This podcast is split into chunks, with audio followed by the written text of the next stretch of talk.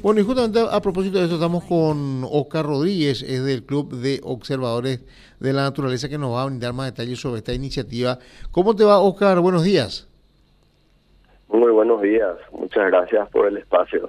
Bueno, ¿cómo surge esta iniciativa? Estamos hablando del conteo anual de la, en la Semana de los Loros, eh, el Club de Observadores de la Naturaleza está organizando esto. ¿Por qué surge esto? ¿Cómo surge esta iniciativa? ¿Y, y cuál es el objetivo, Oscar? Eh, bueno, esta iniciativa surge un poquito después eh, del año, voy a hacer un poco de historia, ¿verdad? En el año 2017, cuando un equipo técnico bastante grande de personas se juntaba para hacer una revisión de las especies en peligro de aves del Paraguay, eh, nos percatábamos un poco que el grupo de los citácidos, donde están incluidos nuestros guanas, nuestros loros y nuestras cotorras, ¿verdad? son 24 especies, eh, de ellas el 50% estaba categorizado en alguna de, la, de, los riesgos de extinción, ¿verdad? Em, y eso es eh, muy llamativo, teniendo en cuenta que em, las aves en general y los citácidos en particular son conocidos como bioindicadores por excelencia. ¿Qué es un bioindicador? Es una especie que de alguna manera su estado de salud te indica cómo se encuentra el ecosistema. Y como sabemos, nosotros como seres humanos formamos parte también del ecosistema. Entonces, al verlas a ellas y ver cómo están, sabemos un poco cómo está el, lugar donde vivimos. ¿verdad? Entonces, fue un proceso. Eh, el Club de, Observadores de la Naturaleza del Paraguay nace justamente ese año y viendo, observando, eh, tenemos personas que forman parte del club en absolutamente todo el país. Eh, de hecho, todo está limitado a formar. Yo creo que todos deberíamos observar un poco más la naturaleza, eh, no solamente para ver cómo está, sino realmente hace bien al, al cuerpo y al alma, ¿verdad? Entonces, el, viendo más en concreto a lo que es el, esta actividad de la Semana de los Loros, el censo está embarcado, es una de las actividades de la semana que empezó el día 23 de enero y que tiene concurso de fotografía de, de nuestros loros y en libertad, ¿verdad? Eh, después tenemos también charlas magistrales con especialistas. Eh, una fue el día 26, la otra fue ayer. Eh, todas las charlas están colgadas y accesibles al público en, las redes sociales del COM, porque mientras más lejos llegue, más, más personas se van a enterar un poco de esta problemática, ¿verdad? Em, y bueno, hoy es el gran día del censo, el primer censo nacional de citácidos, porque para eh, poder saber cómo están es muy importante saber qué tenemos aún y de esa manera tomar las medidas, eh, porque estamos a tiempo todavía de salvar a estas especies que están en peligro, ¿verdad? Oscar, mi curiosidad tiene que ver entonces con la modalidad para el conteo. ¿Cómo van a hacer para contar la cantidad de, de loro que hay a nivel país? ¿Cuál, ¿Cuál es la metodología? ¿Cómo se hace eso? Bueno, lo, fundamental es contar con voluntarios, ¿verdad? Eh, afortunadamente, eh, en esta primera edición eh, hay más de 60 personas que se han que se han anotado, eh, ya sea eh, funcionarios, entes que nos apoyan como guardaparques de la Itaipú, guardaparques de áreas silvestres protegidas, de Huira Paraguay también de parques nacionales. Después tenemos miembros de los CONAS, que son los clubes observadores de la naturaleza especializados en aves, están en tenemos una cobertura de 13 departamentos, eh, de estas 60 personas están distribuidas ahí y hay una metodología. Tuvimos eh, charlas de expertos, en este caso la doctora Laura Kim Joyner, que ella es doctora veterinaria experta en conservación de cicácidos, que dio una charla eh, magistral una charla taller en realidad para eh, darnos la metodología para poder contar y empezar a hacer eh, un conteo donde podamos generar datos válidos, ¿verdad? Esto se conoce en la actualidad como ciencia ciudadana, cuando los voluntarios salen con una metodología a recabar datos y sus datos se convierten en, en datos científicos, ¿verdad? Oscar, ¿y cuándo ustedes tendrían un resultado ya de este trabajo para determinar más o menos la cantidad de, de, estas aves? ¿Cuándo estaría concretado el, el trabajo? Y estamos, eh, porque van a haber censos que se van a hacer todavía en febrero, pero números preliminares yo creo que vamos a tener en 10 días aproximadamente, porque la, las planillas son complejas, hay que hay que trabajarlas, ¿verdad? Pero estimo en unos 10 o 15 días vamos a tener números preliminares para poder para hablar de este ejercicio, ¿verdad? E, este conteo eh, no solamente incluye al loro, sino otras variedades. También estamos hablando de guacamayo, guaá, todo lo que tenga que ver con esta con esta especie, ¿verdad? Exacto, esa, todo ese grupo que mencionaste está dentro de, los citácidos, ¿verdad? esa es la gran familia y incluye absolutamente a todos ellos. Pues, como te decía, tenemos 24 especies en Paraguay y el 50% de ellas eh, está con algún riesgo de, extinción, ¿verdad? Em, por diferentes razones. Me gustaría aprovechar un poco el espacio para hablar de, las razones por las cuales estamos perdiendo nuestros, nuestros loros, ¿verdad? La principal es la pérdida de hábitat. Eh, hay especies eh, algunas de ellas especializadas, por ejemplo, a lo que es el bosque atlántico, el Alto Paraná, y como sabemos ya perdimos un 95% de ese, ese bosque que estaba en la región oriental, que cubría un, cerca del 60% de la región oriental y ahora nos queda de manera eh, muy fragmentada ese 5%, ¿verdad? Ya en islas eventualmente y con, con muchas presiones en esas islas como el fuego y la, cacería ilegal eh, o la captura ilegal para el comercio internacional, ¿verdad? Pero sin duda la pérdida de hábitat es el motivo el motivo número uno. La segunda es la que acabo de mencionar, la captura para el comercio internacional. No tenemos que olvidar eh, el hecho de que lastimosamente, eh, culturalmente, y algo que nos urge cambiar, hemos tenido loros como mascotas, loros y ¿verdad? Eh, por diferentes razones. Algunos, bueno, eh, como compañía, como formar parte de la mascota familiar que, que traemos eh, de manera ancestral, inclusive porque algunas etnias también tenían esto y bueno, nosotros continuamos con esta costumbre que hoy tenemos que pensar acerca de esa costumbre y transformarla, o sea, transformar ese afecto, ese cariño que tenemos de nuestros loros.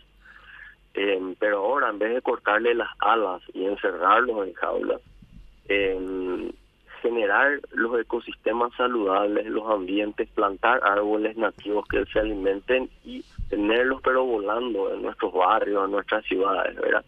Eso es lo que queremos transformar para que podamos eh, seguir manteniendo a, estas especies con nosotros y de la manera en que ellos también se ven beneficiados, ¿verdad? Oscar, sin lugar a dudas que todos estos incendios forestales que se producen a nivel país también hace que se pierda una gran cantidad o un gran porcentaje del hábitat de estas aves. Así es, es impresionante cómo están afectando los incendios a la biodiversidad en general y a las aves en particular. Hay que tener en cuenta que la gran mayoría de nuestros aves y loros nidifican en árboles secos huecos. Entonces que generalmente son los que cuando el fuego entra en, en los bosques, en los montes, etcétera, y en los pastizales, eh, son los que más, eh, los que se queman más rápido y se queman en su totalidad. Bueno, y ahí muere toda la, la, camada de, de, huevos y pichones que puedan haber, ¿verdad? Eh, por darte un ejemplo, eh, monitoreos que se estaban haciendo en la zona de Concepción, donde se solían ver más o menos unos 40 guapucas que, que andaban en una zona determinada eh, y y haciendo niños, etcétera, este año em, con suerte se visibilizaron cuatro, ¿verdad? entonces de cómo afecta, el, entre otras cosas, el fuego, ¿verdad? Em, de estos últimos dos años que eh, como sabrás, eh, también otra, otra costumbre que tenemos que empezar a administrar porque ya es peligrosa es la quema de campos, ¿verdad? Eh, con la cual se hacía la limpieza de pasturas, etcétera, que generalmente se da en el invierno y hoy por hoy, con esta sequía extrema que tenemos, se da todo el año. Y, eso es realmente muy grave, no solo, no solo para las aves, sino para la salud en general, teniendo en cuenta que nuestra calidad de, del aire es una de las de las peores de Latinoamérica. Oscar, eh, ¿ustedes tienen calculado más o menos estimativamente en qué zona del país se concentra la mayor cantidad de, de, estas aves?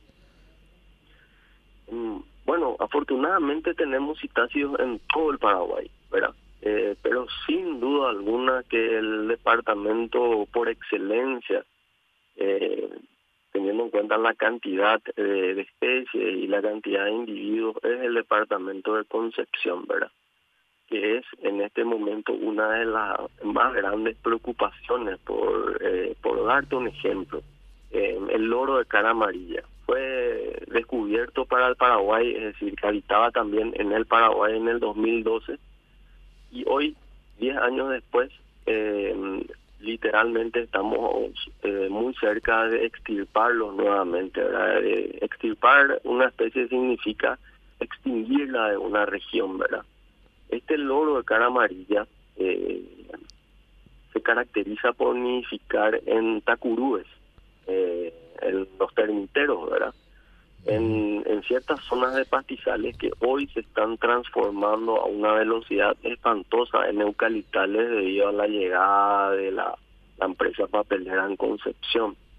Por eso llamamos muchísimo a la papelera y a toda la, a todos los emprendimientos privados que van a estar plantando eucalipto que lo hagan de manera sostenible, sustentable, que realmente sus estudios de impacto ambiental eh, cumplan con el rigor que tienen que tener de proteger ciertas áreas que son esenciales para proteger nuestras aves, ¿verdad? Y esto no es, romanticismo, eh, realmente es una cuestión racional en el sentido de que ambientes saludables eh, es población saludable, no solamente fauna saludable, ¿verdad? Entonces hay que intentar encontrar ese equilibrio. Así es, Oscar. Bueno, y una última pregunta. Eh, esta variedad que se la conoce como canindé, que es el eh, amarillo y azul, este ya prácticamente es está en vía de extinción. ¿Hay pocos ejemplares de este tipo? Sí, sí. mira, justamente en un trabajo de Floyd eh, de 1995, él que hizo el primer checklist documentado de las aves del Paraguay, él comentaba que creía probablemente extirpado ya el canine del Paraguay. Imagínate, el, no sé si saben que el departamento de Canindiyú eh, justamente lleva su nombre por el cacique canine, que era un casi que la zona que eh, en aquel momento su territorio era gran parte del Cerrado y el, el, norte del bosque atlántico y incluía inclusive gran parte de Mato Grosso Sur y lo que hoy es Canendicho acá en Paraguay, ahí en el nombre. Y tenía eh, obviamente por el adorno de plumas de Canindé que, que también les acompañaba y bueno de ahí viene el de la zona viene el Canendiyú que ya no lo ya eh, se consideraba repito extirpado afortunadamente. Hace unos años nada más descubrimos una población eh, que viene del Brasil a alimentarse en cierta época del año en la zona de la Mambay eh, y Concepción pero ya no tenemos por ejemplo registros de nidos. Es decir eh, lo, lo, extirpamos parcialmente, ya no nidifica en Paraguay por la, la predación enorme que hay por para el comercio ilegal. Perfecto, Oscar, te agradezco mucho este tiempo y bueno, éxito en este emprendimiento que ya da por culminar esta semana, entonces vamos a tener en poco tiempo resultados de lo que tiene que ver con este eh, conteo este anual, eh, el primer conteo anual entonces del oro y bueno, vamos a ver eh, qué cantidad de estas aves hay y bueno, qué se puede hacer también en base a estos datos para proteger un poco también su, su hábitat. Te agradezco por el contacto, Oscar, ya estaremos más adelante en otra charla. ¿eh? muchísimas gracias por el espacio y siempre el Club de Observadores de la Naturaleza listo para, para hablar de, nuestra biodiversidad. Oscar, ¿ustedes tienen una página donde la gente pueda también incluso eh, conocer datos cuando eh, suban estos resultados de lo que están haciendo para que la gente sepa? Sí, es la página del Facebook, tenemos Instagram también que es eh, Com Paraguay, Club de Observadores de la Naturaleza del Paraguay, tenemos la página, el fanpage y la página de grupo, ¿verdad? Claro. Afortunadamente la gente eh, realmente cada vez se prende más. Yo creo que los paraguayos somos naturalistas por excelencia. Eh, tenemos que empezar más ya a tener una nueva mirada. Eh, como te decía, no ese amor posesivo de encerrar, sino ese amor de, verlos volar. De liberarlos, sí. Haciendo referencia a las aves. Ah, Oscar, y van contando cada vez con más voluntarios, me imagino también con, con el club de observadores, ¿sí? Sí, así es. Eh, la gente en general, y lo, lindo es el rango etario, ¿verdad? Es decir, desde el niño que le tira a su abuela a, formar parte del club y viceversa, a la abuela que le trae a los niños eh, a, sumarse un poquitito, a, a, curiosear la biodiversidad y la fauna de Paraguay, a compartir ese cardenal que viene a visitar ahí en el patio cuando están tomando tereré. Y así empieza esta pasión, comparten una foto y después empiezan a tener un poco de empatía, ahí conocen, por ejemplo, el nombre científico de esa especie y si eventualmente tiene algún peligro, eh, si es una especie nativa, si es una especie introducida, en fin, eh, es muy enriquecedor. les invitamos a todos y te invito personalmente a que, a que les pegues un vistazo, eh, porque estoy seguro que, que, les va a gustar. Perfecto, Oscar, gracias por el tiempo y bueno, ya estamos en contacto en cualquier momento. Muchísimas gracias a vos. Que tengan un buen fin de semana. Igualmente, era Oscar Rodríguez, entonces del Club de Observadores de la Naturaleza.